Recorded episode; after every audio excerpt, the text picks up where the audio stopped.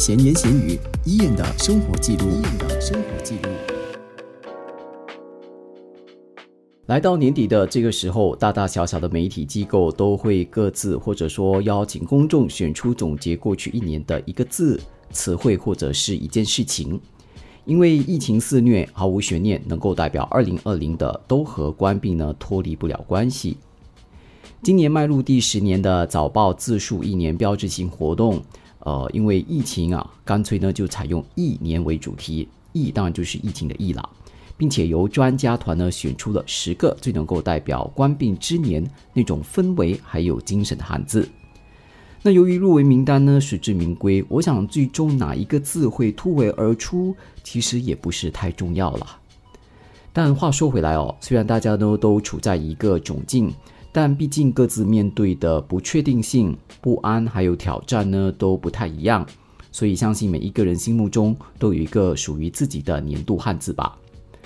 就我而言，如果说要选一个汉字来总结过去走过的三百多个日子，我会选“险”啊，唉声叹气的那个意思啊，就是很险的“险”。二零二零呢，其实大家都过得比较辛苦，甚至有一些沮丧，所以真的是有够险。网络上呢一直有流传这样的一句话：苦恼呢是因为选择太多，好像哪个都可以，又好像哪一个都不行，纠结的像一团乱麻。那做抉择的时候呢，左右摇摆，哎，总是没有办法下最后的决定。牛津英语词典呢今年就陷入了这样的一个局面，他们备选总结二零二零的词汇就有 COVID-19、Lockdown、Social Distancing、Black Lives Matter。Bushfire 等等，那最终呢，他们还是决定弃权，并且表示真的没有办法呢，用一个年度词汇来总结二零二零。至于大家熟悉的 YouTube，其实过去两年哦，也尝试呢通过制作视频来总结年度大事，可是因为刻意回避了一些比较容易引起争论的事件，所以呢反应还有评语都不是太好。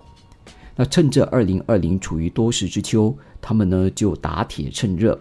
发布公告说：“哎呀，二零二零呢是一个非常不寻常的一年，没有办法呢把它当成一个普通的年份来对待，所以今年呢就干脆跳过，不做总结了。是理由还是借口？我想就只有当事人心知肚明了吧。二零二零真的是太复杂了啦，任何形式的内容其实都没有办法完美的概括，过去的种种经历都深深的改变了大家的日常。”至于要用什么形式去总结，我想真的没那么重要吧。因为啊，二零二零呢，其实已经深深的刻在我们的心底了。闲言闲语，伊人的生活记录，伊人的生活记录。